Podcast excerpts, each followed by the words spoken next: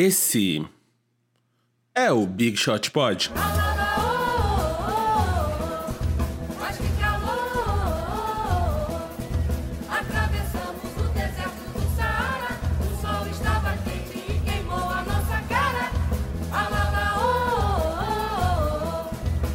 Alala, oh, oh, oh. Um dia de atraso, mas aqui estamos. MM aqui. Do lado de lá desses microfones estão Guilherme Pinheiro. Olá, tudo bom? Espero que vocês tenham pulado bastante carnaval, estejam prontos para para de fato começar o ano. Eu sei que esse é, é um clichê, mas é verdade, né? De certa forma, o ano no Brasil ele só engrena mesmo depois do carnaval. Nossa, se esse ano engrenar mais ainda, a parada vai ser louca, hein? E Gustavo Mantovani, tudo bem? Gustavinho? Olá, olá, como vão vocês? Não tenho absolutamente nenhuma opinião sobre o carnaval. Mas você foi lá pular mas com o pulou Romeu, né? bastante, hein? É. Então, no Pulou do- bastante. Ó, no domingo, é que eu, vou, eu cheguei de viagem na sábado de manhã. No domingo, te- tem um bloquinho de criança aqui perto da, de casa, na Alfonso Bovero, a gente foi ali, ficou uma horinha mais ou menos. E aí. E ontem à tarde, terça-feira, tinha um bloquinho lá no clube, lá no Paulistano. E aí a gente ficou lá à tarde também. Mas é coisa de uma hora, né? Que é o que uma criança aguenta. É bom, porque eu também não gostaria de ficar muito mais do que uma hora. Praticamente sou uma criança. Isso aí. Nunca duvidei. E você, Gui, como é que foi o carnaval? Cara, foi bom. A gente teve dois dias aí de folga das crianças, né? Meus pais viajaram com os dois pequenos, então a gente aproveitou o domingo pra ir num bloco. E segunda-feira a gente aproveitou pra fazer coisas que pessoas civilizadas fazem. Fomos almoçar fora, é, ir ao cinema, né? Aquelas coisas que, que, que pessoas que não têm filhos pequenos fazem de vez em quando. A gente aqui ainda não foi ao cinema desde que nasceu o Romeu. É, Um ano e um mês. é assim. O meu foi bem também. E outra coisa, outra coisa que a gente fez também foi dormir duas noites inteiras, que também é um É, super raro. Super raro. O Meu, meu foi bem também. Gastei um tempão pra fazer minha barba arco-íro. Quem aí me segue no Instagram viu. Até descolorir, pintar, fazer as medidas onde começava uma cor, acabava a outra. Foi, um- foi um tempo. Mas ficou bom, ficou bom. Tô feliz. E fui. E, e na Você ainda tá com a barba colorida? É, eu descolori de verdade, né? O, o Gui não segue não no raspou, você Instagram. ainda tá com a barba colorida. Sim, eu pintei de verdade, só pintando por cima ou tirando a barba agora. Então, você não tirou a barba, você continua com a barba colorida. Essa é a Claro. minha pergunta. Claro. Ah, entendi. Até o pós-carnaval acontecer, vamos, vamos manter isso aí, né? Vamos continuar É as coisas como estão. E aí eu fui num, eu fui num, num baile muito legal. Baile, uma matinê do Maurício Pereira, grande Maurício Pereira, o pai do Tim Bernardes do Terno, parceiro de André Bujanra no, é, no Mulheres Negras. E foi legal que eu fiquei dançando com crianças e senhorinhas de 90 anos. E tô esgotado até agora. Foi ótimo. Mas vamos, vamos falar de NBA, que a NBA não pausou, mesmo com alguns ex-jogadores estando aqui no, no Brasil, né, Vavo? Você, você mandou uma foto no nosso grupo aí hoje? Eu mandei? Ah, sim, Do carnaval. sim. Do carnaval. Foto do carnaval. Eu, eu achei que era uma foto comigo, eu fiquei pensando, "Ué, o que, que ele tá falando? não, o, Ronnie Saikali, não sei se vocês lembram dele, ele que era um libanês. Eu até falei que era israelense e o Gui me corrigiu no grupo. Ele era um libanês que jogou ali no, no- Acho que teve a melhor fase no meio da década de 90 no, no Golden State, no Miami, que eu me lembro. Chegou, ele chegou Ele a jogou no Magic também. Jogou no no, Magic. Magic, Ele também. chegou a ter uma temporada de, de 15 pontos por jogo, assim, vou até conferir aqui. O Ronnie Saikali estava no carnaval e postou uma foto junto com Sabrina Sato. Eu não fui atrás do contexto pra ver. Era Sabrina Sato e mais uma outra mulher. Eu não fui atrás do contexto. Então, eu fui atrás do contexto. Então a me diga, que o que na houve? outra. A, é uma- a mulher é uma modelo, ou, ou tal, que, é, que é, é- Não sei se é namorada ou esposa dele. E o Ronnie Saikali, ele é. Ele é empresário, ele é um empresário super bem sucedido hoje em dia. E tal. Ele já foi DJ também. De, de house, assim, tipo, isso, isso eu sabia até antes que eu já tinha visto. É, ele é um empresário bem sucedido, tava viajando, veio conhecer o carnaval. Olha, tava vendo aqui, ó. Ele é até melhor do que, do, que, do que eu tinha na minha ideia. Ó. Ele teve até uma temporada de 17 pontos por jogo aqui. Ele jogou as primeiras seis no Miami, numa média de 15 pontos por jogo. Depois foi pro, pro Golden State. Depois foi pra Orlando. E aí finalizou no New Jersey. Jogou total de ah, 11 temporadas na NBA. Ele, eu lembro dele, ele era mais famoso ali no, no, no- no nosso, no nosso reduto por causa do NBA Jam, né? Ele era um dos caras do Miami Heat no NBA Jam, junto com Glenn Rice. Então acho que isso tornou ele um pouquinho mais famoso. Mas enfim. É isso, viu? É, se a gente sai. não vai à NBA como o Gustavo Mantovani, a NBA vem até nós. E, E e o falando jogo lá? Líbano. Não, falando em Líbano, né? Porque Hum. a, a gente gosta de falar de países africanos, no caso o Líbano fica na Ásia, não fica na África.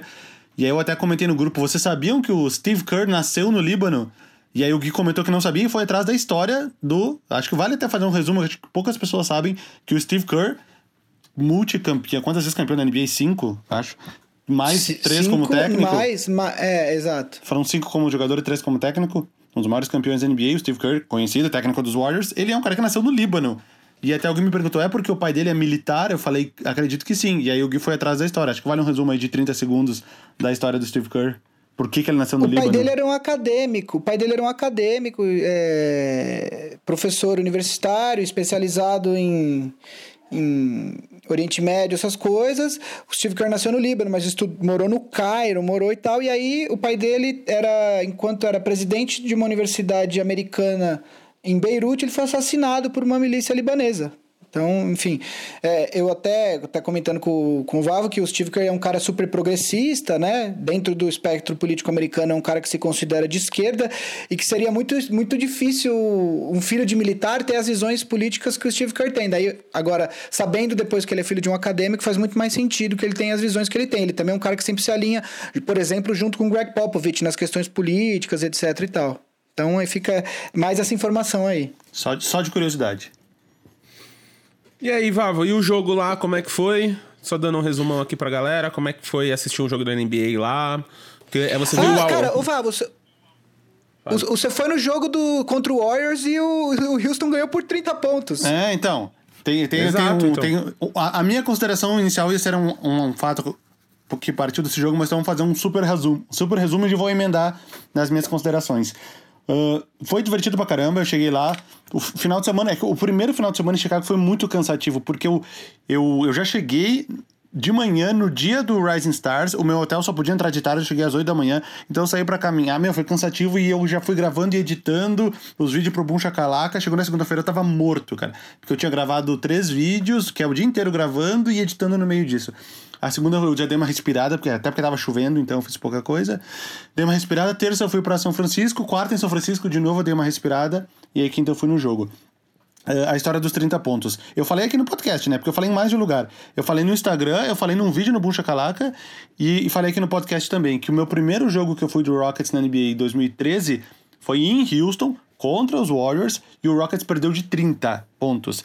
E eu falei, agora a gente no ginásio deles vai devolver esses 30 pontos para as coisas ficarem em equilíbrio. E o que aconteceu? O Rockets venceu por 30 pontos exatamente. 135 a 105. E tava maior a diferença, tá? Chegou uma hora que tá 35, 36. E eu falei, nossa, se ficasse 30 direitinho ia ser o ideal, né? E ali no final, no Garbage Time, o Warriors deu uma. buscou um pouco e deixou exatamente como eu queria, 30 pontos de diferença. Só pra, e aí. Tá vingado? Tá vingado. vingado? Tô vingado. Todos os comentários eram, nossa, Vavo Profeta, nossa, ele previu o que ia acontecer. É, é, eu achava que o Rockets ia vencer, com certeza o time tá mais forte que os Warriors, mas eu não achei que ia ser por 30, porque o Warriors perdeu poucas vezes com uma diferença tão grande e o Rockets venceu poucas vezes por uma diferença tão grande nessa temporada. Então, enfim, mas estamos vingados. E muito legal a arena nova deles lá, novíssima, né? Novíssima, tudo novo. Bem localizada, que é na beira do, do, do rio ali, perto da ponte, da, da Bay Bridge, que é a pontezinha que tem no símbolo do Warriors. E Caro o ingresso? Caro, caro. Principalmente, que, principalmente porque é, o, o- muitas pessoas pegaram carnê pra temporada inteira, né? Porque o time vinha num embalo muito grande, enfim. Então acho que eram poucos lugares disponíveis. Eu peguei assim, ó, eu fiquei pesquisando, pesquisando, mais barato que eu consegui deu tipo 80 dólares. Lá em cima, tá ligado? Lá em cima, É, não. É vocês realmente viram bem que 1.500 caro. reais pelo câmbio de hoje. É, quase isso. Sendo que um jogo normal da NBA, se tu quer ficar no lugar mais longe de cima, eh, sei lá, em outra arena, tu paga, tá, consegue ingresso de 20 dólares, 30, 12, enfim. Mas no caso dos Warriors tá bem disputado justamente por ser o primeiro ano da arena. Mesmo com o time não estando tão bem assim. E aí eu queria aproveitar para emendar na minha consideração inicial. Estava eu lá no jogo, cheguei cedo, cheguei uma hora e meia antes do jogo começar. Entrei ali uma hora antes do jogo, fiquei dando volta pela arena, filmar umas coisas. E aí comecei a ver o aquecimento dos times. E aí, o, o- no aquecimento dos Warriors, eu vi que tem um cara ali que eu não conheço. Eu olhando assim, uh, Warriors, por mais que tenha, tipo, Jordan Poole, Damian Lee, uh, esses caras, que, o Marquis Chris, tá, tudo bem, eu sei que eles são caras que, que, que não são grandes jogadores da NBA, mas a gente sabe quem é. E tinha um cara que eu não sabia quem era, um cara altão assim, eu uh, não sei quem é esse cara, enfim. Aí começou a rodar o jogo, não sei o que, de repente sai, sei lá quem, e entra Juan Toscano Anderson. Eu falei, quem é Juan Toscano Anderson? E fiquei com isso na cabeça, que era o cara do aquecimento que eu não sabia quem era. E aí o cara jogou, jogou bem, cara, fez, acho que fez 10 pontos no jogo contra o Rockets. E aí eu fui no Google atrás pra ver quem era esse cara. Uh, e aí eu fui atrás da história dele, cara. É uma história muito maluca.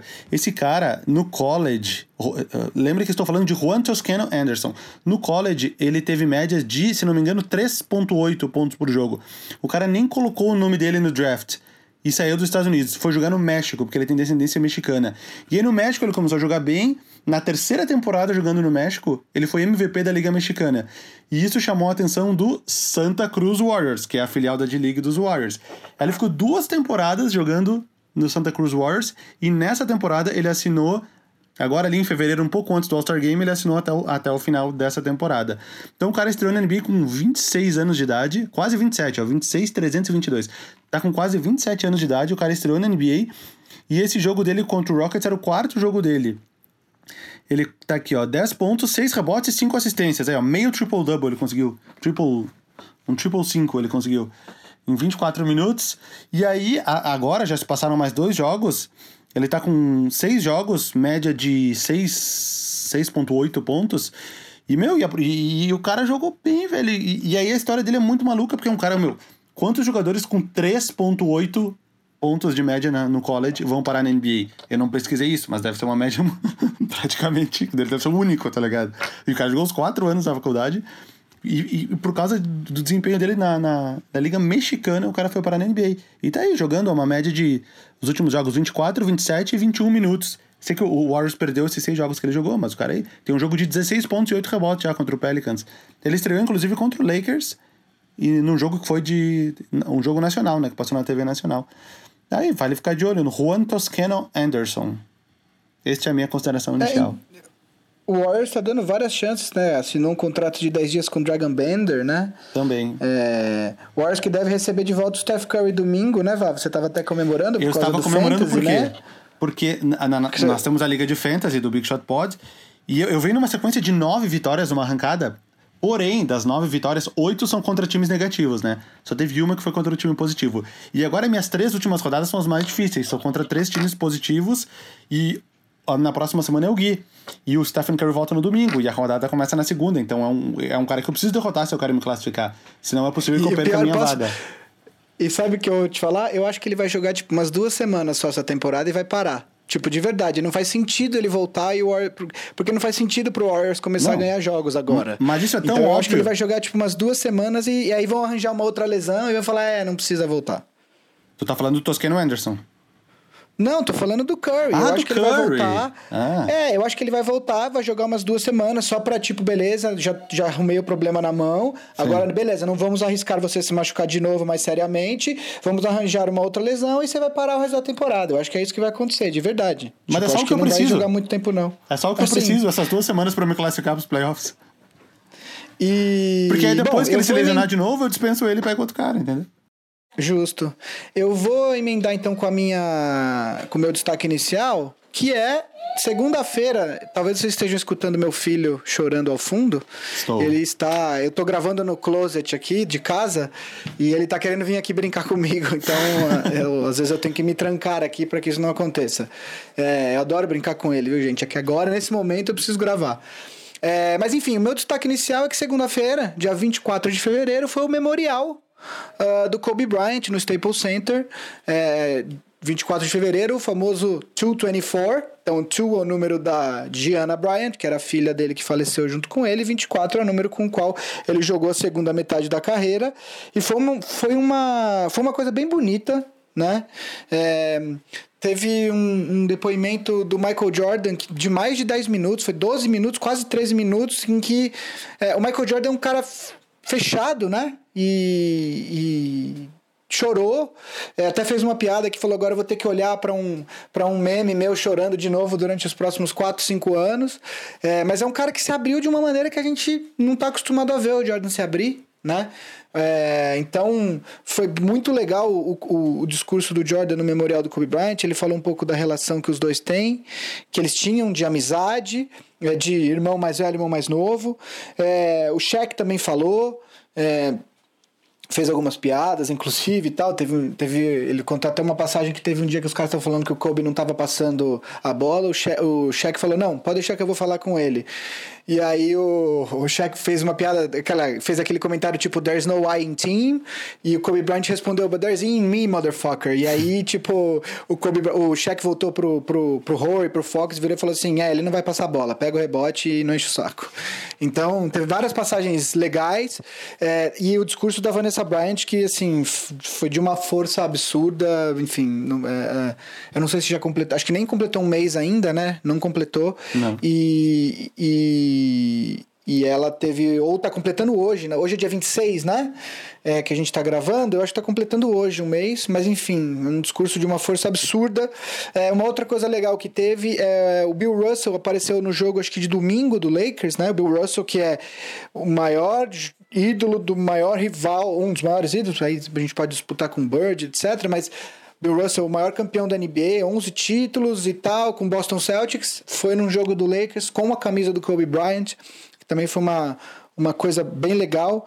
Então, assim, o destaque o meu é o, é o memorial do Kobe Bryant, porque eu acho que é uma coisa que é importante da gente perceber é que às vezes a gente tem algumas percepções de alguns jogadores que são muito influenciadas pelas nossas paixões pessoais, mas é interessante a gente ver, e o Kobe Bryant era um cara que, que quer dizer, dividia muitas opiniões, né? Dificilmente você tinha alguém diferente ao Kobe Bryant, ou alguém amava, ou alguém odiava uh, o Kobe Bryant, mas você vê os jogadores que estavam lá presentes, estava o Curry, tinha muita gente, o Draymond Green estava lá, enfim, é, então, quer dizer, você vê os três maiores jogadores da história da NBA, Michael Jordan, Bill Russell e o LeBron, no dia que voltou. O LeBron é, não se manifestou no dia do, do memorial, mas ele já tinha falado no dia do primeiro jogo do Lakers pós-morte do Kobe Bryant. Quer dizer, os três maiores jogadores da história da NBA é, na minha opinião, e muito possivelmente de forma unânime, fazendo manifestações. Tava lá, falou também, né? É, enfim, eu acho que os três maiores jogadores da história da NBA, quatro dos cinco, porque eu incluo o Magic Johnson na lista dos cinco maiores, quer dizer, se manifestando é, positivamente sobre o Kobe Bryant. Então, eu acho que isso diz muito sobre a imagem que o Kobe Bryant tinha na liga. Então, meu destaque inicial é esse aí. É isso. É bastante. Foi bonito mesmo assistir algumas coisas do memorial ontem à noite. Foi bem, foi, foi bem poderoso. E é o que o Gui falou, né? A gente fica aqui, principalmente no futebol e tal, várias picuinhas aí de jogador, tal cara jogou com tal camisa e tal. E no fim todo mundo é colega, né? Do lado de lá, não do lado da torcida, do lado da profissão. Muita gente ali é colega, óbvio que um ou outro vai brigar, mas eles estão na mesma profissão, vão, vão, eles vão jogar contra, vão se encontrar. E quando acontece uma coisa dessa, você vê que até pessoas que, jogam, que eram do, do maior time adversário do cara usa a camisa dele, né? Então, eu acho que isso tá bem bonito de ver nessa tragédia do Kobe Bryant, que é todo mundo vem honrando a pessoa, né? Esquecendo todas as picuinhas que tinham e honrando a pessoa. Então isso é muito bonito. E. Aliás, só fazendo o um momento Lebrão aqui, a gente teve uma reunião na UMAP semana passada, né, Marcelo? É na verdade. agência, na UMAP, e o, e o Pandão, que era com quem a gente estava fazendo a reunião, a gente fez uma reunião de quase duas horas com ele. E no final da reunião, que a gente estava indo embora, tava eu, Marcel e a Mora, que também é nossa sócia na Ampere, ele falou: Ah, aliás, queria falar com vocês que o episódio do Kobe Bryant foi foda, que me derrubou, que eu tava segurando a onda até escutar, e que a hora que eu escutei me derrubou e tal, mas enfim, ele elogiou o episódio, então mandar um abraço para ele aí também. É, e Pandão, grande Pandão. Pois é, foi um episódio bonito mesmo. E só lembrando, aqui, se a gente entrar na pauta principal, aproveitar aqui que tava esses, essas estrelas juntas para lembrar do, do Bichot Pod All Stars. nosso grupo, a gente tá conversando bastante lá, tem bastante coisa acontecendo. A gente vai, assim que acabar a gravação, conversar sobre o que o Vavo vai mandar pra lá pro de drops, né? Um áudiozinho bacana. O Gui também vai a gente, a gente tava falando no carnaval do, é, do Big Shot Drop, o que, que vai rolar. Então tem bastante coisa exclusiva lá. Já estamos com quase 30 membros, então já estamos com um número bem legal de pessoas falando de basquete e ajudando a gente aqui a bancar o podcast, né? E ter até tempo de fazer essas outras coisas. Não precisar mais ficar editando, postando e tal. Então é 15 reais, o preço aí de duas Coca-Colas, uma promoção do Mac, o que? Três passagens de ônibus em São Paulo, quase.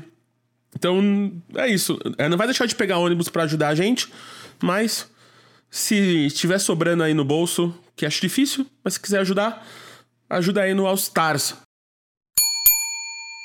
O meu destaque inicial, eu só lembrei dele depois que a gente acabou a gravação oficial e a gente começou a papear, eu e o Vavo e o Gui.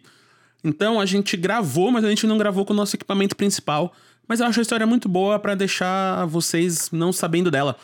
Então, Guido, coloca aí do jeito que tá, porque a história vale a pena. Pô, tinha uma boa, uma- tinha uma boa para falar que eu esqueci do destaque inicial. Vocês viram o rolê do, do hockey do, do motorista da Zamboni? Puta, vi, foda. Pô, isso foi muito bom, cara. Oi? O que, que houve? Eu não vi. Mano, machucou, os dois, machucou dois goleiros do, do, do Carolina Hurricanes, acho, sei lá.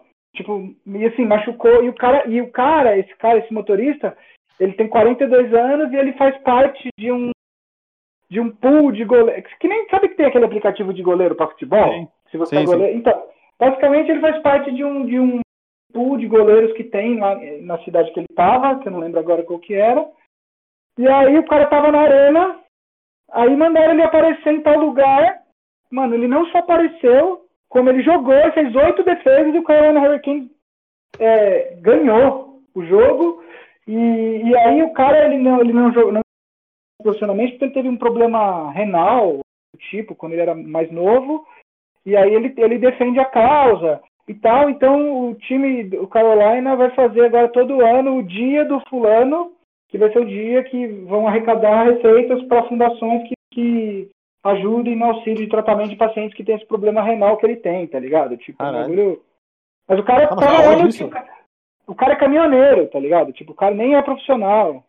Ele dirige a Zamboni. Pra quem não sabe, a Zamboni é a máquina de gelo que limpa o gelo, né? Da, da arena de hockey ali. Tipo, é a máquina de, de, de limpeza. O nome é famoso. Tipo, pra quem conhece hockey, pra quem vê, vê hockey é famoso. E aí ele começou a aparecer em vários programas de televisão. Aí até tipo o Late Night, o Stephen Colbert, que é esses programas de entrevista de noite, um dos mais famosos dos Estados Unidos, tá, tá, tá no ar há 60 anos, né? O Colbert tá tipo lá 5, 6 o Colbert ele levou o cara, sabe? Tipo, aí o Colbert ele tá dando monólogo, ele finge que se machuca, aí o cara entra correndo, sabe? Pra dar o fim do monólogo. O cara virou tipo rockstar. Vai dizer que não valeu a pena, galera. Meninos, eu sei que vocês estão aí falando da pauta, vai- acho que vai ser uma pauta dinâmica. Então toquem aí, daqui a pouco eu volto. Bom, hoje, ah, agora que de fato começamos é, a segunda, a reta final da temporada, estamos aí no, no último terço da temporada regular, eu e o Vavo decidimos que hoje é um dia pra gente colocar na famigerada reta fazermos previsões ousadas para o restante dessa temporada, seja temporada regular, seja para playoffs. Então, é, para ficar bacana, eu vou, vou passar a palavra para o Vavo para ele começar com a primeira previsão ousada dele. Vamos lá, previsão ousada. Não é tão ousada, mas vamos lá. Minha previsão é Jason Tatum beliscará um lugar no, nos All-NBA Teams. E, talvez não pareça tão ousado assim falando, mas isso ah, demandaria que algum outro jogador ficasse de fora dos, dos All-NBA Teams. Por quê? Porque são, são para quem não sabe, são três times, né? E são são duas vagas de alas. Diferentemente do All-Star Game, onde é backcourt e frontcourt, e o frontcourt pode ser três alas ou três pivôs, ou dois e um, enfim. Nos All-NBA Teams são dois armadores, dois alas e, obrigatoriamente, um pivô. Então, a as posições de ala, como são três times, tem seis vagas. São seis vagas. Exatamente. E nós temos muitos jogadores para essas posições. Obviamente, Giannis Antetokounmpo usará uma delas. Obviamente, LeBron James usará uma delas. Eh, inclusive, ano passado, o LeBron James ficou no terceiro time, né? Principalmente porque ele perdeu muito tempo eh, afastado por lesão. Ele, depois de uma sequência de sei lá quantos anos, sei lá, 10 anos, 12 anos ficando no primeiro time, ano passado ele ficou no terceiro.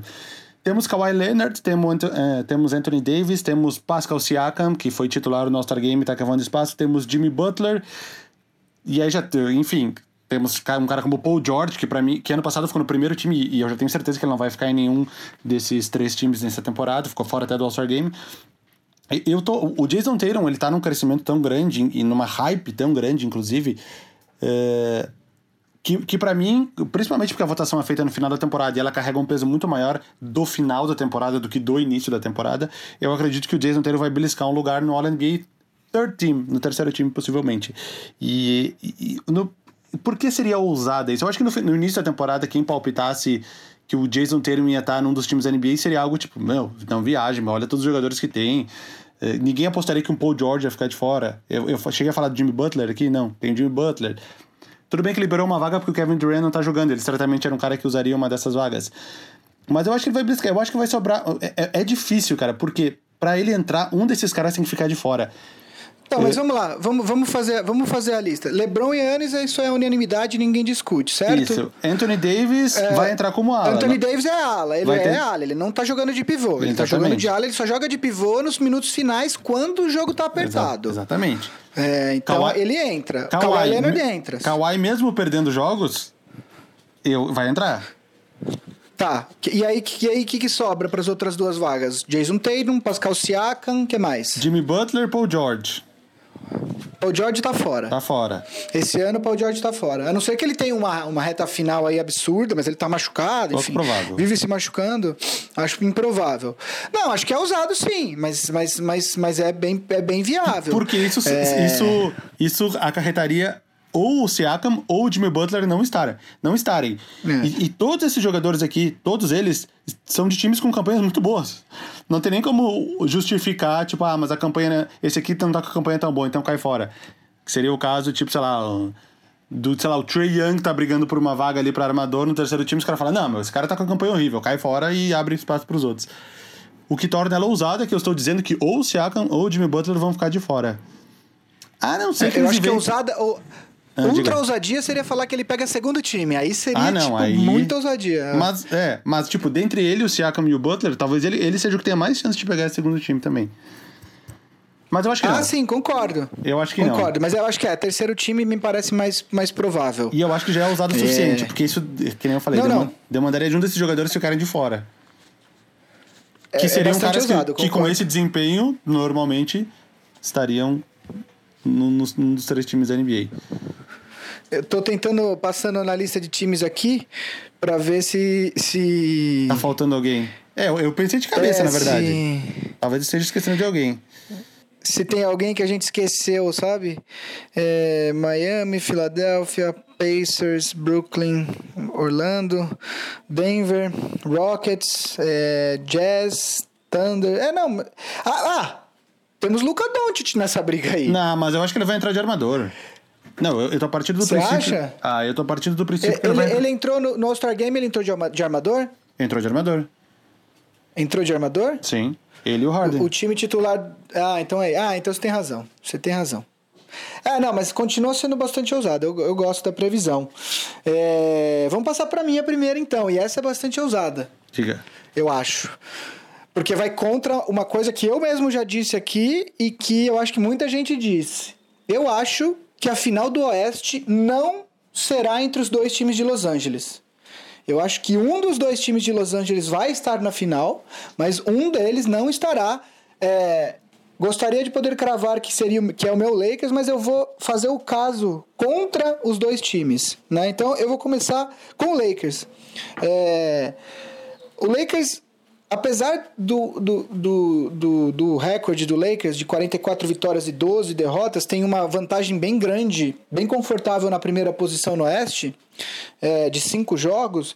É, o torcedor do Lakers, acho que a maioria do torcedor que está assistindo e está prestando atenção, sabe que de vez em quando fica uma sensação de que tá faltando alguma coisa. O Lakers até o jogo contra o Boston domingo, na vitória de dois pontos, em que o LeBron fez a cesta que colocou o Lakers na frente faltando 30 segundos, é, os jogos mais importantes do Lakers na temporada, o Lakers havia perdido. Né? Inclusive para o Boston, onde levou um, uma escovada em Boston, perdeu os dois jogos para o Clippers, perdeu para o Philadelphia em Filadélfia.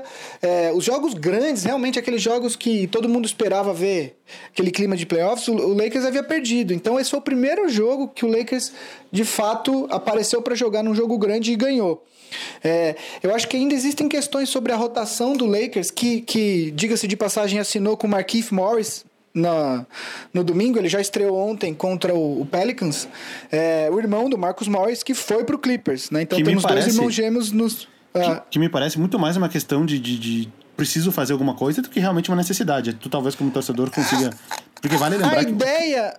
O, o ideia Morris, da- da- ele tem características muito diferentes da do Marcus Morris. Marcus Morris é um Sim, cara sim. mais wing, que chuta de três pontos, marca É um melhor. wing, é. O, o Marquise Morris, ele é um cara, ele é um 4, ele é um power forward. Ele é um big man, ele é um big Exatamente. man, exatamente. É.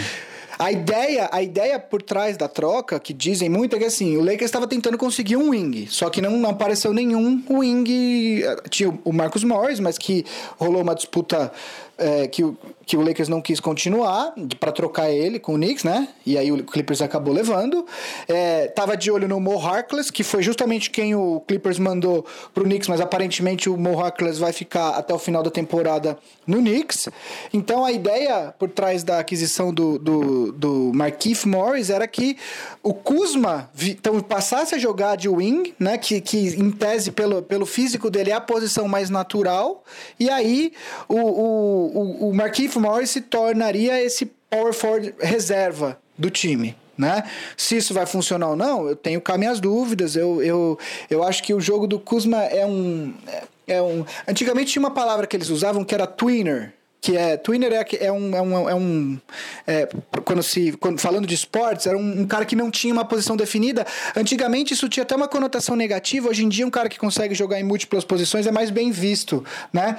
Mas o Kuzma, quando eu falo que o Kuzma é meio twinner, eu falo na conotação negativa. Eu acho que o jogo ele não é, ele não é ágil e bom defensor o suficiente para ser wing, não é grande o suficiente para ser quatro, sabe? Então, é, enfim, eu acho que a gente. Ele tem qualidades, claro, mas eu acho que.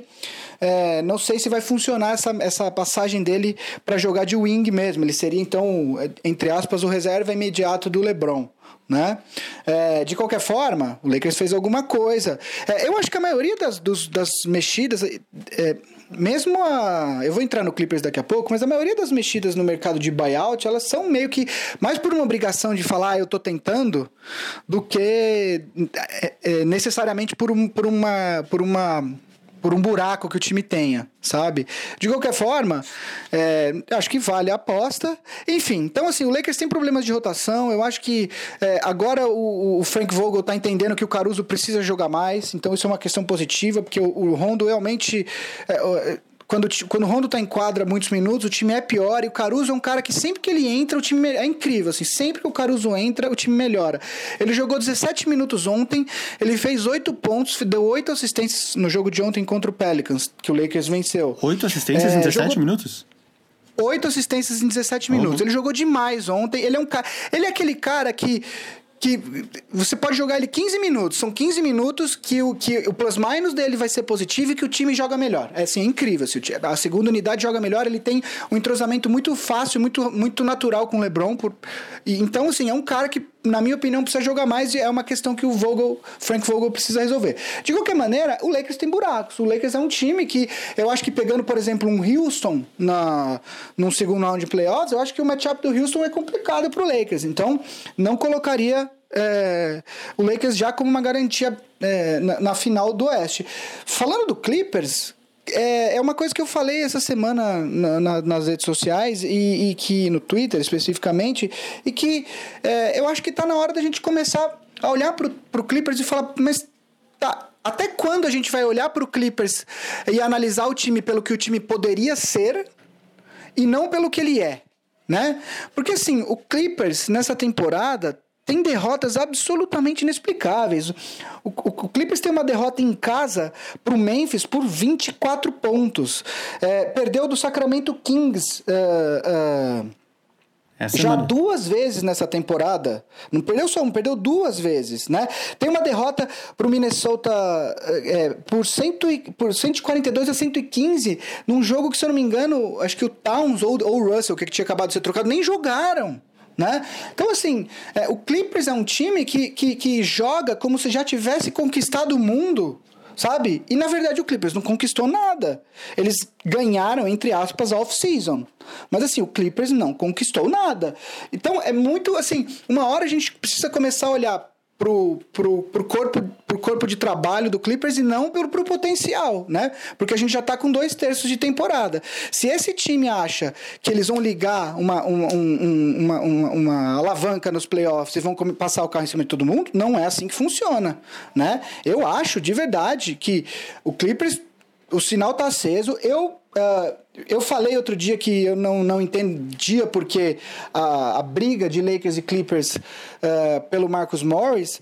eh, e me chamaram de clubista. Cara, eu realmente não acho que o Marcus Morris é o cara que o Clippers precisa num eventual confronto contra os Lakers. Eu não acho que é ele. Eu acho que ele é mais um cara que segura a bola. Não gostei da aquisição do Red Jackson. Primeiro, porque eu acho ele de certa forma redundante, porque você já tem o Lou Williams lá né? E segundo, que ele é um cara que e tem um histórico, assim, eu não tô, eu não, não, não tô chutando. Tem o histórico dele em OKC, tem o histórico dele em Detroit. Chega no final do jogo, se esse cara tá em quadra, ele acha que é ele que tem que resolver a- o, o jogo. Assim, é, e aí, se você. Num jogo parelho, se esse cara faz o último arremesso faltando 5 segundos, é o Red Jackson, não é o Kawhi Leonard. Né? Então, assim, eu acho que o Clippers tem questões.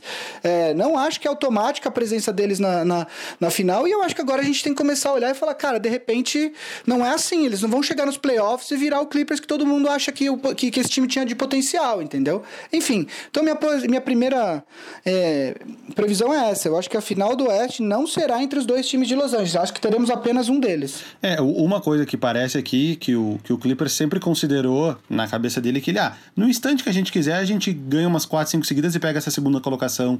Mas me, tá mais pra eles cair pra quarto do que pra, pegar- a segunda nesse momento. Porque o, o Denver não tá É, com um cara que vai cair, não, vai cair, não vai cair de rendimento.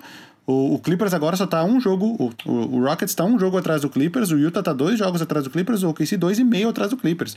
Isso é muito perigoso. Machuca aí um, um Kawhi um período um pouquinho maior de tempo. O Clippers pode cair e perder mano de quadro, inclusive.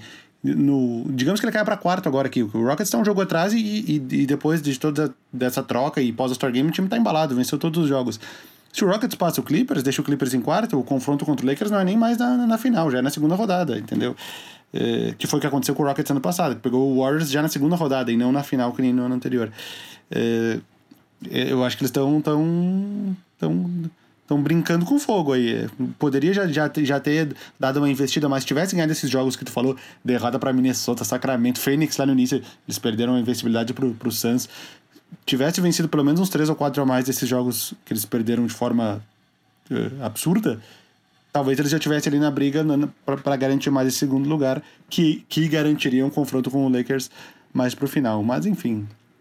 É, Exato, e assim, é uma questão a ser considerada também. Paul George vive machucado. Jogou, jogou bem pouco essa temporada em relação à temporada passada, né? Não, Já ele vem jogando. problemas de, de- Se não me engano, ele vem jogando 7 minutos pro jogo a menos. Eu até conferi aqui. Ele jogava 36 e tá, jogava 37 e tá jogando 29. 8 minutos a menos pro jogo. O Bill Simmons saiu no podcast que saiu na segunda-feira. Quantos, sabe quantas vezes o Paul George chegou à marca de 32 minutos em 2020? Hum. Uma. 32 minutos. Olha. É, que é o que joga, em média, um, um, um titular, né? Quando, num, num, num jogo em que tá disputado, mas enfim, o cara não precisa jogar tipo, o tempo todo. O George não joga. Já tivemos a questão do Harrell que se mostrou insatisfeito, até, até deu umas declarações. É, eu não sei se o fit do Marcus Morris e do Red Jackson é o melhor do mundo. Assim, existem questões com esse time. E, além de tudo, a gente, tem que, a gente sabe que o Kawhi também já teve muitas lesões, ele tem que se poupar e que a qualquer momento ele pode sofrer com algum outro problema, entendeu? A gente espera que não, mas enfim, tem questões desse time. Então eu acho que a gente tem que começar a olhar e, e sim, me chamem de clubista, mas se a série fosse hoje, eu apostaria no Lakers em sete jogos. Assim, uma série de sete jogos hoje, começando agora, entre Lakers e Clippers, eu apostaria no Lakers. Vocês podem achar que é clubismo, mas eu acho que os fatos apontam para isso. Se isso acontece ou não é uma outra questão. Enfim, vamos para sua segunda previsão, Vava. Bom, eu acho que vale falar pra galera que a gente tava. A gente fez as nossas previsões sem combinar e a gente co- conversou antes de. de de começar a gravar o programa. E, e uma previsão minha e uma tua são muito parecidas, né? Então, eu vou, é- São. elas são montadas de uma forma diferente, mas elas são muito parecidas. Então, eu vou, eu vou falar do jeito que eu montei. Eu quis ser ousado, né? Então, eu, eu cravei. Eh, Eu falei que o, que o, que o Seed 8, né? Que que é a oitava colocação do Oeste, vai ser do Pelicans. O Pelicans vai roubar a vaga do Grizzlies e por causa disso, o Zion Williamson, que vai ser o líder desse Pelicans nessa virada, por causa disso, o Zion Williamson vai roubar o Rookie of the Year do Jamorant. Que é mais ousado do que isso? Eu vou falar do meu jeito, e aí o Vavo faz as justificativas dele e depois eu falo da minha. É, a minha previsão é que o Zion trans- vai transformar esse prêmio numa disputa, então assim, não vai ser tão fácil pro Jamoran ganhar, e que eu acho que o vencedor do prêmio vai ser justamente aquele cujo time conquistar a oitava colocação no, no Oeste. Então, basicamente, é, é a mesma previsão. Assim, de- é- é, de- a redação é diferente, mas a previsão é bem parecida. A única coisa é que eu abro uma possibilidade do Jamoran também conquistar o prêmio. É, não, não. Eu quis ser, eu quis ser ousado, eu quis ser ousado. O, o- então, só relembrando, o Zion Williamson começou a jogar dia 22 de janeiro, né? Ele perdeu os primeiros 44 jogos do Pelicans. E desde então, obviamente, o time subiu de produção. As- algumas pessoas ficaram na dúvida como ele voltaria de lesão, estaria o Zion Williamson. E por sinal, um dos assuntos mais chatos da NBA, né? Zion, Zion, Zion Williamson está gordo, ele, na carreira dele não vai durar. Que assunto chato pra cacete, velho. Eu, Porque não mim, tem como saber, né? Pra mim, o assunto mais chato da NBA era o, o lavar ball e essas coisas. Lavar ball e a família ball. É, não se fala mais nisso tanto, pelo menos. Então, agora o novo assunto mais chato é Zion, Zion Williamson é gordo, pesa 300 libras, ele vai ter um futuro na NBA. Que assunto chato, velho. Puta que pariu. Voltando. Enfim, desde que ele voltou, o time melhorou aqui, ó. São uma, duas, três, quatro, cinco, seis, sete, oito vitórias e seis derrotas desde que ele voltou, que é melhor do que a campanha que o time estava até aquele momento. Individualmente, se alguém tinha alguma dúvida, ele está tendo um desempenho bom. É, enfim, média de pontos dele aqui, deixa eu buscar: 23,3 pontos em 29 minutos, ou seja, por 36, isso deve dar quase 30 pontos por jogo. Deixa eu ver. É, daria 29,5 por 36, porque ele vem jogando menos minutos do que um, um cara, uma estrela como ele jogaria. E médias boas, 7 rebotes, ah, aproveitamento 57 nos field goals, ele arremessa muito de próximo, ah, muito mais próximo à cesta, isso, claro, faz o, o aproveitamento ficar melhor. De 3 pontos, ele, ele arremessou no primeiro jogo dele, ele acertou 4 bolas, e depois ele parou de arremessar praticamente, arremessou mais uma, mas enfim, na média o aproveitamento dele tá ok, 42%, mesmo sendo uma amostra muito pequena. E lance livre, meia boca, 62 pode melhorar, mas enfim, é um cara que elevou o nível do time e o time vem num crescimento. Enquanto o Memphis Grizzlies, ele, ele não é que ele, ele, ele vem em uma média geral, ele vem jogando muito melhor do que a gente esperava no início da temporada, mas ele é um time que, entre aspas, tá estagnado. Ele, eu não vejo um potencial para ele crescer ainda mais. Então, talvez esse crescimento dos Pelicans que eu esteja esperando, talvez seja o suficiente com um terço de temporada para tirar essa diferença para, o, para os Grizzlies. Lembrando que até o sétimo colocado do Oeste está meio que definida, né? A única posição que está em disputa é essa oitava. E também entre eles temos o Portland Trail Blazers, que é um time que se classificou em, em terceiro na temporada passada, chegou às finais de conferência, mas está com dificuldades de, de, de chegar no, nos playoffs. Uh, Tá sem o Lillard agora, né? O Portland Lillard- o sem Lillard machucado, que- exatamente. Que tá numa sequência absurda também. O Lillard tá até Estava, se machucar, sim. tava numa sequência absurda, né? E o San Antonio, eu, eu já descartaria o San Antonio, embora ele esteja só um jogo atrás do Pelicans, também não é um time que está em ascensão, então aparentemente depois de 23 anos, sei lá, o time vai ficar de fora dos playoffs. Enfim, voltando à disputa, eu acho que, ousadamente falando, existe uma possibilidade razoável dos Pelicans conseguirem tirar essa diferença de três jogos em um terço de temporada, principalmente porque tá a maioria dos jogadores saudáveis. Lonzo Ball tá saudável jogando praticamente todos os jogos, e isso acho que é um, um fator que precisa eh, precisa estar acontecendo para o time chegar lá, é o Lonzo Ball jogar, porque ele é um cara que acrescenta bastante. Drew Holiday tá muito bem. E todos torcemos para que J.J. Redick siga sua saga de playoffs todos os anos desde que ele entrou na NBA, né? Tem, tem essa história também. É, o, tem uma outra questão aí que você não tocou no assunto, que é o, o 538, que é um portal da, da ESPN que, que trata de política e esporte, mas do ponto de vista estatístico, é, ele dá, mais, dá a quase, quase um pouquinho mais que 50% de chances do. do. do do Pelicans conseguir essa oitava vaga, né? É, o 538 ficou conhecido porque o, a pessoa que é responsável, se não me engano, se chama Nate Silver. É, é um estatístico e ele basicamente ele acertou na mosca os resultados da eleição. Eu acho que não foi a do Trump, foi a anterior, a segunda eleição do Obama. Acertou assim, com nível de, de, de, de precisão absurdo nas previsões dele. Né? Então ele é, ele é o site é, é, conhecido por fazer esse tipo de estudo, né? E aí eles fazem, eles fazem previsões, por exemplo, de quais jogadores vão dar o salto na temporada, e não só de basquete, falando de outros esportes também. É, porque, entre outras coisas, é, isso é uma informação importante. O Pelicans tem possivelmente a tabela mais fácil da liga até o final da temporada e o Memphis tem possivelmente a tabela mais difícil é, da, da, da, liga até o final da temporada. Isso é um fator importante a ser considerado. Uh, o Lakers jogou contra o Memphis há coisa de dias atrás, ganhou, jogou contra o Pelicans ontem e ainda tem dois jogos agora, novamente, contra o Memphis e contra o Pelicans, mas dessa vez fora uh, de Los Angeles, né? Então, assim, são só dois jogos. O Memphis agora, acho que hoje, hoje joga contra o Houston, né, Vavo? É, se eu não me engano, hoje hum, ou amanhã, é, mas tem um jogo contra o Houston aí logo na sequência.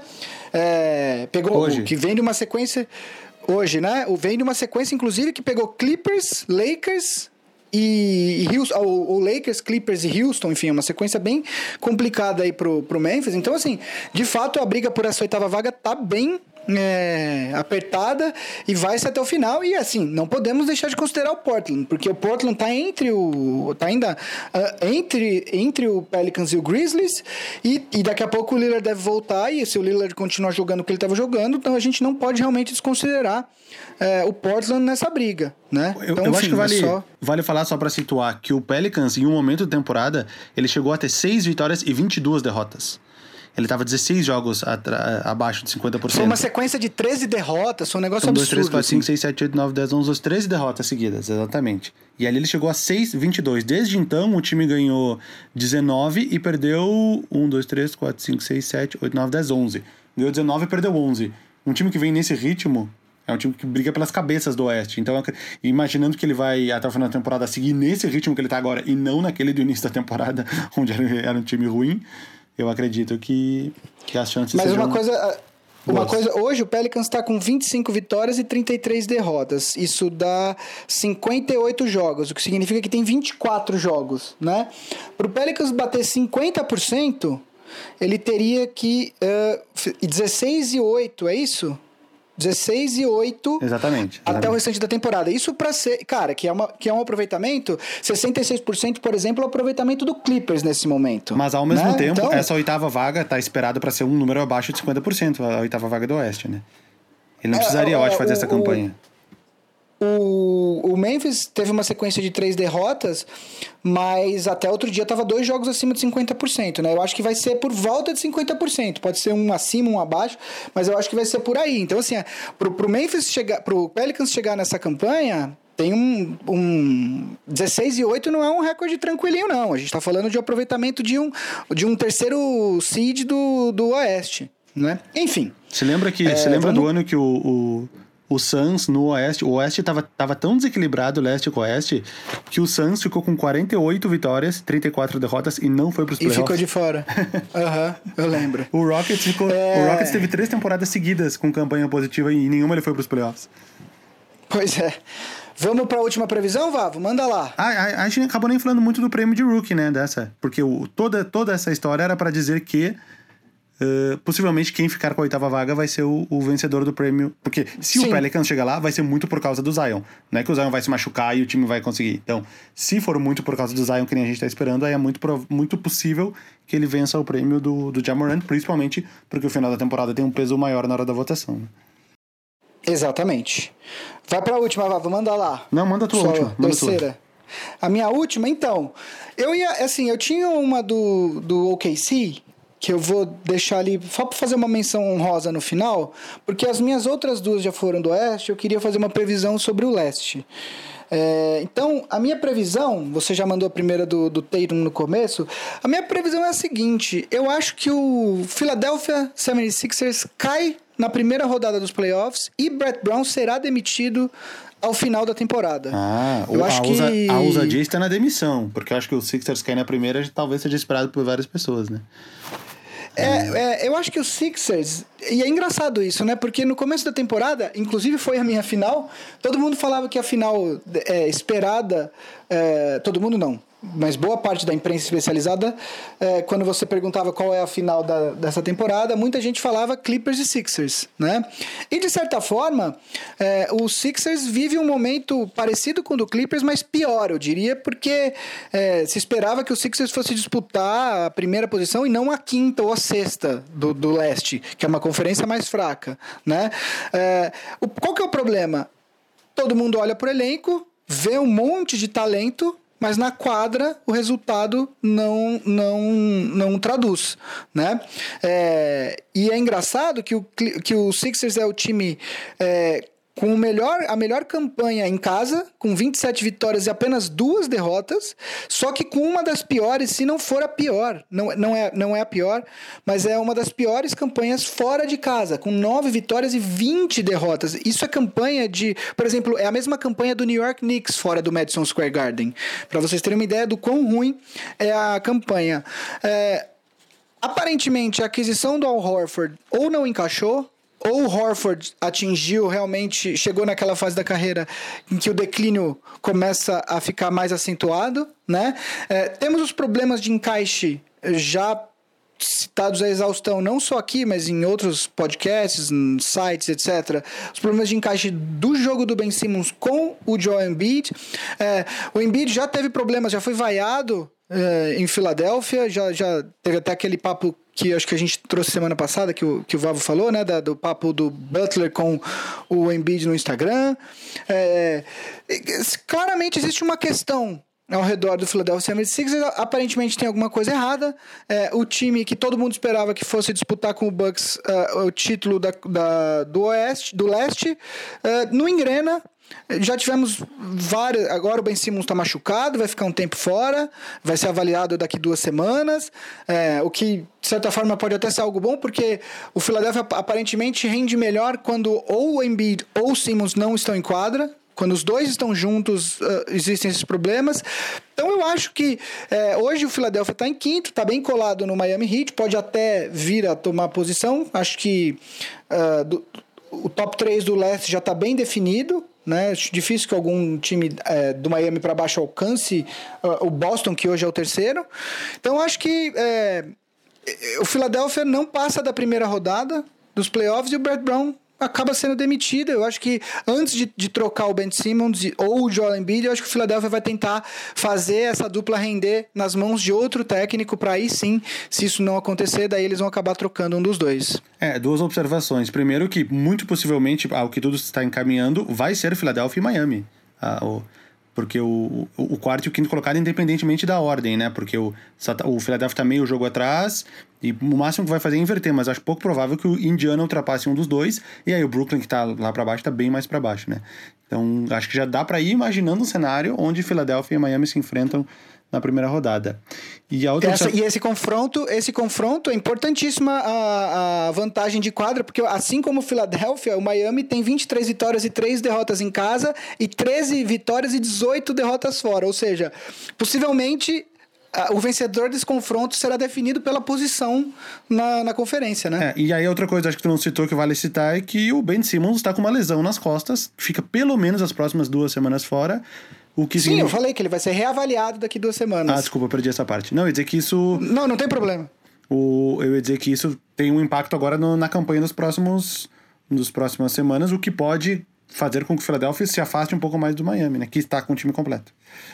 Na verdade, Quase eu- completo, o que eu né? falei, Vavo, É, o o que eu falei, Vavo, é- que o impacto às vezes pode até ser positivo pro Philadelphia, porque aparentemente o time rende melhor quando um dos dois não está disponível.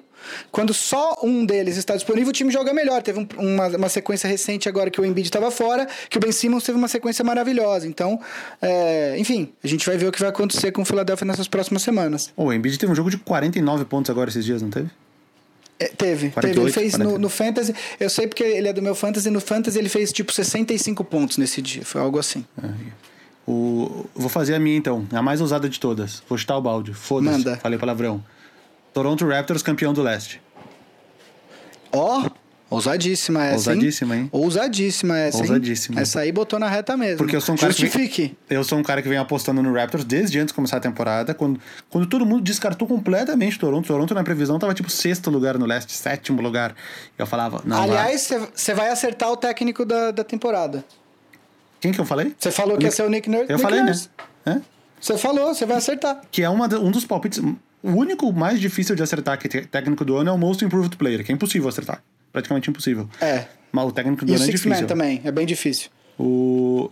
é, eu falei o Nick Nurse, né? Mas sou muito bom. Você falou, Eu você apostei. Eu sempre falava que Toronto. Não, Toronto não vai ficar lá pra baixo, que nem vocês estão falando. Porque o- mesmo quando o time tava sem o Kawhi no ano passado, o time continuava sendo um time bom. O time tinha uma campanha muito boa sem o Kawhi. Tem outros jogadores que podem compensar. Ainda mais na evolução do Van Vliet, do Siakam, mesmo tendo, perdendo, tendo perdido o Danny Green, o Van Vliet, que é um cara com características diferentes da dele, supriu isso muito bem.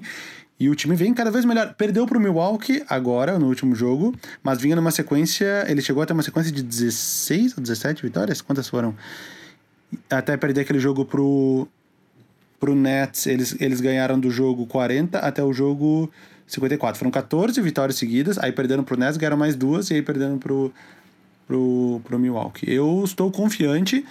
O, um cara que eu acho que tá um pouquinho abaixo, talvez pelo mesmo motivo do Al Horford, talvez a idade já esteja pesando, ele já tem... eh, quantos anos tem o Gasol? Ele deve ter uns O Mark, 34, 35? eu acho que. É, uns, uns uns 35 já. Enfim, talvez já esteja pesando nele, ele já não tá conseguindo ficar tantos minutos em quadra. Aquela formação com o Ibaka de pivô tá sendo, tá sendo a mais eficiente. Mas eu acho que o time tem profundidade. Os jogadores tipo o Chris Boucher, esses caras que vêm do banco, o Terrence Davis, que é, que é um Não, cara. eles, que é um cara acham, eles acham um cara no meio da rua. Terrence Davis. Esse Terrence Davis que é undrafted. O cara veio e tá jogando. Tá jogando, deixa eu ver quantos minutos. O Anunobi foi um acréscimo gigante em relação à temporada passada, que ele não jogou os playoffs, né? Mesmo o time sendo campeão, ele não jogou os playoffs, que ele tava machucado. O Terrence Davis tá jogando 18 minutos por jogo, 8 pontos por jogo. Um cara undrafted, meu. Então os caras estão. A rotação tá, tá grande. E eu acho que o, o de todas, todos os cenários possíveis, a, a, o, foi, a, a saída do, da Kawhi- do Kawhi foi tipo um. um- De todos os cenários possíveis, foi o melhor cenário possível. O time praticamente ah, não mudou em relação à temporada passada, supriu isso com outras peças. E o, até o próprio Ronda Hollis Jefferson, que estava encostado lá no, no, no, no Nets, quase não estava jogando mais, tá tendo um papel importante no time. Do nada eles põem aquele Malcolm Miller que lá que começa a meter bola de três pontos, enfim. Tem várias opções e, e por mais que eles tenham perdido pro Bucks, na temporada passada aconteceu a mesma coisa. O Bucks ficou em primeira, eles ficaram em segundo e foram lá nos playoffs e derrotaram o Bucks. Então eu acho que, que contando toda essa experiência, tudo que esse time carrega, o fato de ser o atual campeão, mesmo às vezes não tendo mando de quadra, porque o Raptors joga bem no- fora de casa também, eu, o meu palpite é que o Raptors fará um back-to-back campeão muito ousado. O Raptors fará um back-to-back na Conferência Leste. É, então, e aliás, é, só dando um adendo, nesse mesmo podcast do Bill Simmons que, que ele soltou segunda-feira, de manhãzinha, é, ele faz um comentário bastante interessante. Lembrando que o comentário é dele, do Bill Simmons, torcedor do Celtics, não é meu. É, porque alguém pode falar, ah, porque você está sendo clubista. Ele, ele defende a ideia de que talvez é, o Kawhi Leonard tenha feito a pior opção ao ir para o Clippers. Por quê? Porque se ele vai para o Lakers, você põe Anthony Davis, LeBron James e Kawhi Leonard num time, eles podem jogar só com três, porque realmente seria muito difícil alguém bater esse time. Se ele volta pro Toronto, é, com o Siakam jogando nesse nível que tá. Van Vliet também deu um salto. Norman Powell deu um salto. Quer dizer, você tá olhando aí para um time com, com chance de ganhar 67, 68 jogos, pelo menos, no leste, né? No Clippers, ele foi para um time, ele forçou a barra pro Clippers trazer o Paul George. Paul George tá com vários problemas de lesão. Então, sob, certo- é, é, ele fala assim, óbvio que, que eles podem ser campeões, não é isso que ele está falando, mas é, existe uma, uma análise aí, um ângulo de análise que talvez ele tenha feito a pior opção é, de basquete ao forçar que o Clippers trocasse tudo que o Clippers tinha de ativos pelo Paul George para montar um time ao redor dele. Enfim, se isso é... Se, se a gente concorda com isso é uma outra questão, mas é uma, eu acho que é um ponto de vista interessante, né? Pergunta: quem está tendo uma melhor temporada, Paul George ou Danilo Gallinari?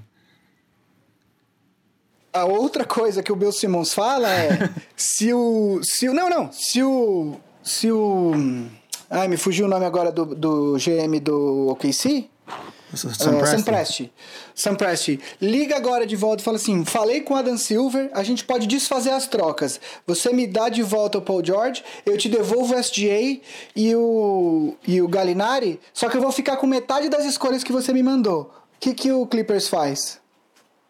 Porque imagina esse time com o Gallinari. De certa forma, o Paul George e o Kawhi Leonard, eles são jogadores incríveis, etc e tal, mas de certa forma existe uma, entre aspas, redundância entre os dois. Sim. Né?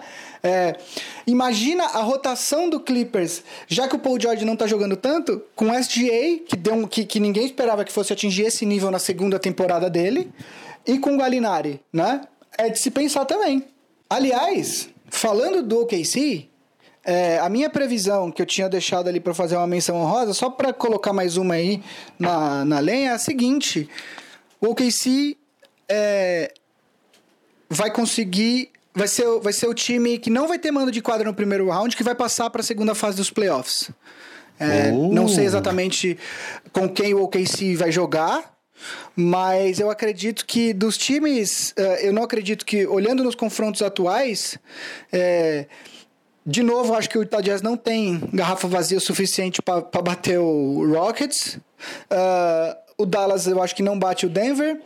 O Memphis ou o Pelicans ou o Blazers acho que não tem o suficiente para bater o Lakers. E aí quando eu olho para um confronto entre Clippers, pelos motivos que eu já falei anteriormente, ah, e, o, e o Oklahoma que vem numa crescente com um, um elenco interessante, com SGA jogando num alto nível, Chris Paul jogando num alto nível, eh, eu acho que existe uma chance aí disso acontecer. E, e- e veria essa chance de acontecer não só contra o Clippers, tá? Se pegar o Nuggets, se É, pegar eu- o Jazz, se pegar o Rockets, aqui, eu acho que. E eu tava pensando que o- a, o- a melhor chance de ter um upset seria OKC e Denver. Esse é meu palpite. Não estou subestimando Denver, mas... a Mas gente- você imagina. Você imagina a pancadaria que seria o KC e Rockets, meu? Ah, mas eu acho que eu acho que o Rockets venceria. Não, pancadaria no sentido de jogo Sim, sim. é, disputado, né? É, eu continuo achando o Rockets favorito, mas eu acho que tem jogo aí, cara. Eu acho que não é um, não é um, não é um 4x0, não. Enfim, Não, não. Eu, eu vou. É, é um- eu só tô deixando. Eu deixei essa aí guardada. Essa daí foi só uma menção honrosa. Então é isso. Se você que tá ouvindo aí, todos os Big Shooters, comentem com a gente o que vocês acham dessas previsões e façam as suas também. A gente vai até escolher algumas pra ler no programa da semana que vem. Então manda aí pra gente no arroba BigShotPod em qualquer rede social, Instagram, Twitter. Ou manda um e-mail no bigshotpod.ampere.audio ou nos nossos arrobas pessoais também. Todos esses links vão estar na descrição do comentário. Ou se você tá no YouTube, só escreve no comentário do YouTube aí porque acho que é legal a gente saber de vocês também o que vocês estão achando e se essas previsões fazem sentido ou não. Então bora lá pro jogo da semana. Meninos, por favor. Vai lá, Vavo. Olha, uh, e- e- e- essa semana tem uma coisa muito legal, né? Que é o dia 29 de fevereiro, que não acontece em todos os momentos. Uh, mas uh, tem um Rockets e Celtics ali dia 29 de fevereiro, mas nada demais. O meu jogo está aqui. Dia 1 de março, que é um domingo. Revanche do jogo que acabou de acontecer. Los Angeles Lakers e New Orleans Pelicans, que nem o Gui falou, agora fora de Los Angeles, em New Orleans. Então, mais um, mais um duelo entre, Laker, entre LeBron e Zion. e Ingram e todos aqueles jogadores que eram um do time do outro, o Anthony Davis, o Josh Hart, enfim. Entre todos os jogadores que trocaram de time, uma revanche. O Lakers venceu o jogo agora, essa semana em Los Angeles. Domingo, às 10 horas, tarde, hein? 10 horas de, do nosso horário de Brasília, Lakers e Pelicans. Não vou assistir porque é muito tarde, mas fica a dica. Ah, o meu jogo também é domingo. É, dá pra fazer uma rodada dupla aí, porque meu jogo começa às 8 da noite e é Toronto Raptors e Denver Nuggets, um duelo entre os, os atuais número 2 de cada conferência. É, acho um jogo bem legal. É, enfim, o, o Raptors vem numa sequência aí, é, embora não esteja mais naquela sequência de 16 vitórias, mas vem nos últimos meses jogando muito. O Denver continua na luta contra o Clippers e contra o Rockets pela segunda posição no, no Oeste. É, no momento tem um jogo e meio de vantagem para o Clippers e um jogo e, e dois jogos e meio de vantagem para o Rockets. Então acho que vai ser um jogo bastante interessante. O jogo vai ser em Denver. Dá para você fazer uma rodada dupla aí, começar às 8 com Toronto Raptors e Denver Nuggets e às 10 com Los Angeles Lakers e, e New Orleans Pelicans. Talvez inclusive isso aconteça na televisão, né? Não, mas aí tem, um, tem uma meia hora aí possibilidade. de, de, de, jogos sobrepostos. De sobreposto, é verdade, tem razão. É, pra, pra ser back-to-back é, na sequência, teria que ter um intervalo de três horas, mais ou menos, Duas entre os, os inícios dos jogos. Duas horas e meia, três horas, né? Então vocês podem escolher É ou perdem o primeiro quarto de Lakers e Pelicans, ou se tiver já decidido, Ou- não assiste o último quarto de Raptors e Nuggets. Tá aí. E Vavo, pra vo- você que é um matemático, estatístico, explica pra galera aí por que um ano bissexto existe. Eu queria agradecer pelo, pelo, por, por me dar o, o, o degree de matemático que eu não sou. Muito obrigado.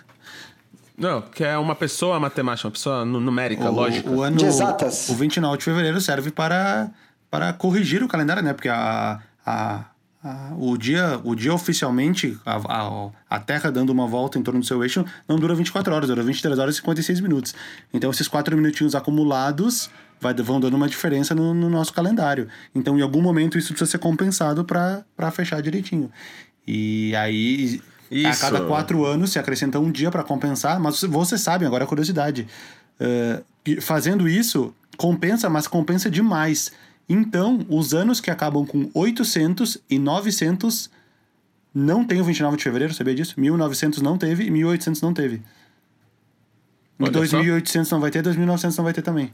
Porque daí, é, porque quando corrige, corrige um pouquinho a mais. Aí precisa voltar dois dias, entendeu? Precisa voltar. Olha lá. Aqui é cultura. E pra vocês saberem, isso aí é o calendário gregori- gregoriano, né, Nosso Val? calendário que a gente usa. Calendário Exatamente. gregoriano. Criado pelo Papa Gregório ali no ano ali 400, se não me engano, depois de Cristo. E eu gosto muito do calendário maia, que é o calendário baseado em luas. E eles têm um dia extra todo ano, porque são 13 luas, são 4 semanas de 7 dias em 13 ciclos. Então são 13 meses de 4 semanas de 7 dias. Então a lua sempre começa. A fase da lua sempre começa no mesmo dia. Então, pra tomar conta das de plantação, maré, pescar. No ritmo da natureza, né? É o melhor. Só que essa conta dá 300, 364 dias.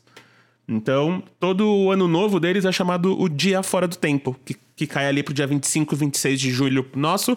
Então, é um dia que você pode fazer o que você quiser, porque o dia não conta, o dia não tá no calendário oficial.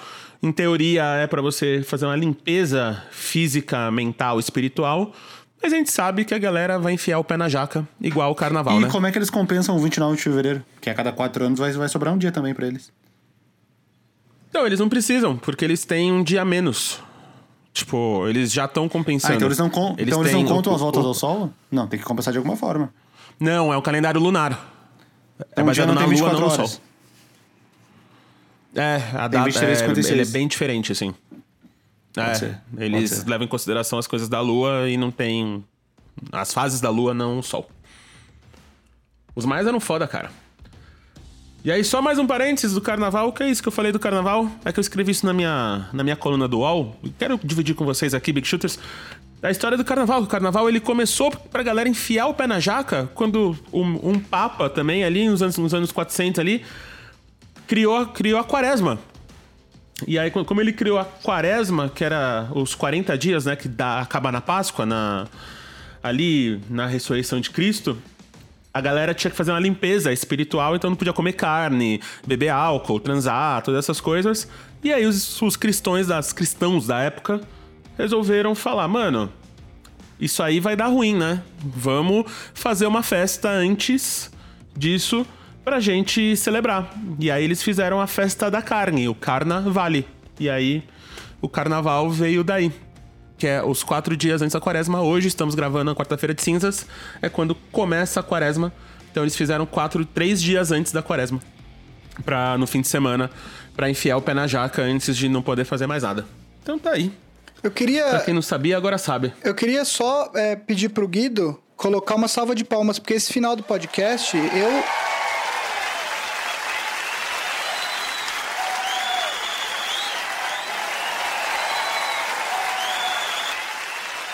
Se eu não fosse um membro do podcast, eu não só assinaria, como eu pagaria de novo a assinatura, porque foi muita informação. Né? Quer dizer, pode- o Big Foi, Shot né? Pod, Big Shot Pod, Pra galera além de tá- tudo, traz muita informação. Né? pra galera que tá de ressaca, tirando glitter eterno de dentro da orelha, vai ouvir isso aqui e vai falar, mano, que porra é essa? Mas é isso aí. Ouve de novo, ouve de novo. E entre lá no grupo, comenta com nós. Então é isso, a gente, como o Gui falou, obrigado, Gui. Obrigado pelo. É pela salva de palmas. Guido também, obrigado. E a gente fica aí. Então as nossas arrobas pessoais estão nos comentários, vocês já sabem. Arroba MMZidoro, arroba Vavo ou Vavo Fresno, dependendo da rede que você tá. Arroba Gui Underline Pinheiro, arroba Big Shot Pod. A gente é editado pelo Guido, produzido pela Ampere, gravado em nossas residências. Gui, vai lá brincar com o Martim. Vavo, vai lá brincar com o dormindo. Romeu. Eu vou fazer pizza. Estou fermentando uma massa há três dias, esperando esse momento de almoçar pizza hoje. Vou ali acender meu forno de pizza e almoçar. Então, meninos, a gente se vê aí semana que vem. Beijo. Beijo. Ambev.